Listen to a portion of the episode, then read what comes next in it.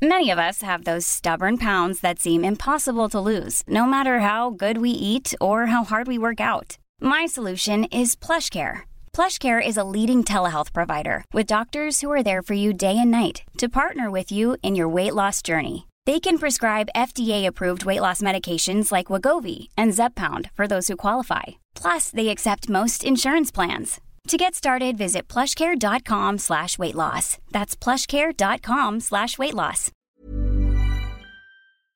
Hola, ¿qué tal amigos? ¿Cómo están? En esta ocasión tenemos un después de la función muy particular. ¿Por qué? Porque vamos a hablar de dos programas que comúnmente no tocamos en este espacio. Son programas con entrevistas. El primero es Pan y y el segundo de Oprah Conversation.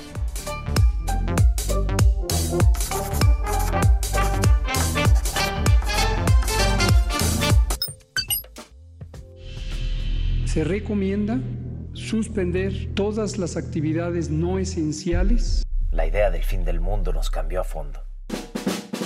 Yo no sé si tengo restaurantes o tenía. Esta es como una deuda que adquieres. La vas a tener que pagar. Nos la impone el virus. Esto tampoco es un secreto de Estado, lo puedo decir públicamente. Es que díganos un secreto de Estado. Las verdades dichas en la mesa implican confrontación, pero conciliación y cariño y amistad también. Pan y Circo es un programa muy peculiar en el que Diego Luna invita a cenar a diferentes personalidades para hablar sobre un tema en común y el tema generalmente es polémico. Este proyecto nació antes del coronavirus, sin embargo el primer capítulo es a través de una videollamada y hablan sobre cómo eh, todo lo que estamos viviendo de la pandemia ha afectado a diferentes sectores. A mí me gustaría platicar un poquito más sobre el segundo capítulo en el que se trata el tema de la violencia de género y las personalidades que hay ahí son muy interesantes porque son muy contrastantes. Tenemos a Marion Reimers, periodista deportiva, que habla sobre cómo ha vivido ella este tema dentro de su ámbito. Y también tenemos a la mamá de una chica que sufrió un feminicidio y cómo son diferentes sus puntos de vista. Hay muchísimas personalidades interesantes en este programa y yo creo que vale la pena verlo por entender y tener una idea más generalizada de este tema. Honestamente yo creo que es un producto que sí vale la pena ver, que está muy bien realizado y que te hace reflexionar, te invita a la reflexión y yo lo disfruté mucho, Oscar. A mí me gustó, pero creo que a ti más que a mí. Eh, desde un principio, cuando escuché la concepción del programa, me pareció un título muy sugerente.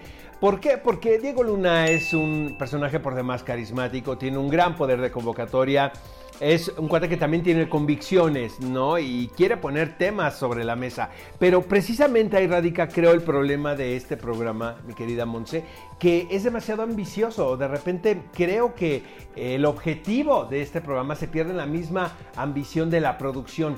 Estos sets que tienen, ¿no? Eh, las mesas, las luces. Eh, yo no entiendo la relación de los chefs que son, ¿no? Con los temas que se que, de los cuales trata este programa. Sin embargo, también reconozco que las temáticas pues son muy convenientes, son muy urgentes. Me da la impresión de que hay siempre un elemento anticlimático en la entrevista. Eh, siento que falta una estructura porque se hablan de muchas cosas muy interesantes, de eso no lo dudo, me parecen muy entretenidos los episodios, sin embargo creo que hay un problema a la hora de concluir, ¿sabes? Eh, pero vaya, esa es mi opinión. Pero sí, es un programa que me gustó y hay que ver los eh, episodios restantes. Claro que sí, hay que ver los episodios restantes y algo que me gusta y que quiero también comentar es que cuando hablan sobre ciertos temas meten inserts con videos y con evidencias de esto que pasó y entonces te hacen entenderlo desde la perspectiva de diferentes personas y no solamente desde donde nosotros como público inocente conocemos ciertos temas. Entonces yo creo que sí vale la pena verlo, hay que esperar los siguientes capítulos y yo se los recomiendo. A former NFL linebacker, is the dynamic force behind the internet series that has caught the world's attention and definitely has caught mine too. He calls it Uncomfortable Conversations with a Black Man. And The Oprah Conversation. Amigos, Oprah Winfrey firmó en el 2018 un jugoso contrato con Apple TV Plus, como si ella necesitara más dinero para crear contenidos a esta plataforma. El primero es The Oprah Conversation. Si hay una reina de la televisión es Oprah Winfrey. La verdad es uno de los líderes más importantes de los Estados Unidos y una de las representantes también de la cultura pop mundial. Eh, fíjate que al ver el par de episodios de esta serie, los primeros dos, se me di cuenta del por qué.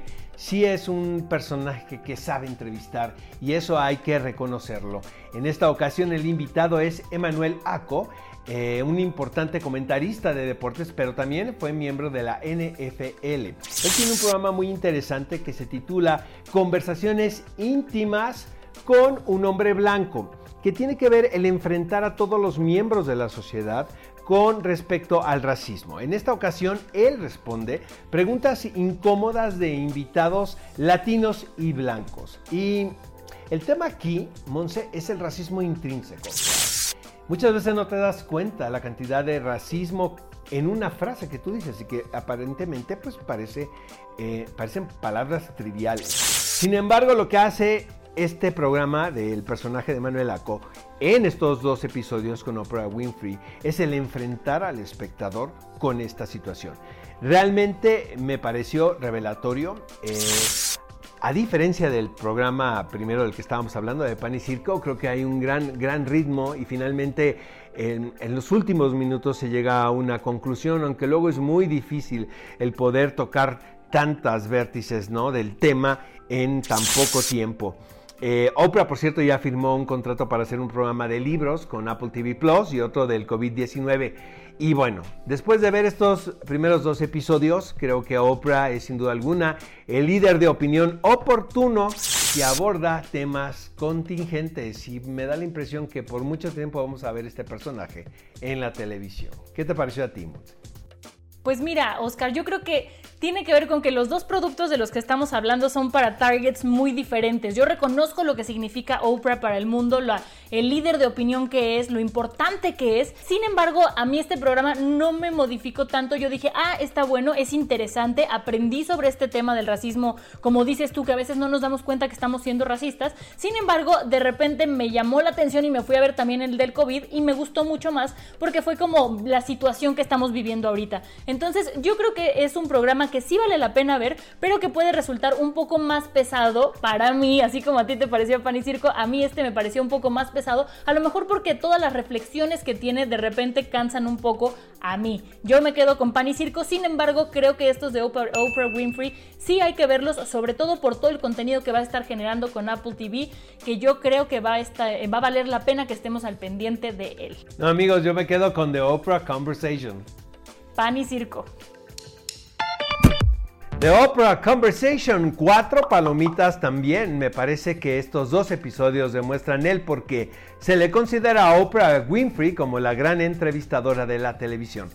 Eh, estos dos episodios sobre racismo, desde mi punto de vista, muy reveladores. Yo a Pan y Circo le voy a dar cuatro palomitas porque me parece un formato muy interesante para hablar de temas que se tienen que hablar teniendo diferentes perspectivas presentes para entenderlos mucho mejor. A mí me gustó. Amigos, esto fue todo aquí en Después de la Función. ¿Qué les parecieron nuestras recomendaciones? Manifiéstenlo en las redes sociales del Heraldo. Monse.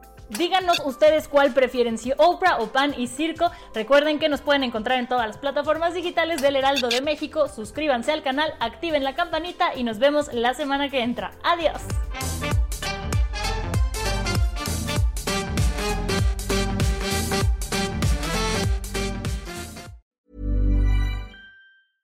Mom deserves the best, and there's no better place to shop for Mother's Day than Whole Foods Market. They're your destination for unbeatable savings, from premium gifts to show-stopping flowers and irresistible desserts. Start by saving 33% with Prime on all body care and candles. Then get a 15-stem bunch of tulips for just $9.99 each with Prime. Round out Mom's menu with festive rosé, irresistible berry chantilly cake, and more special treats. Come celebrate Mother's Day at Whole Foods Market.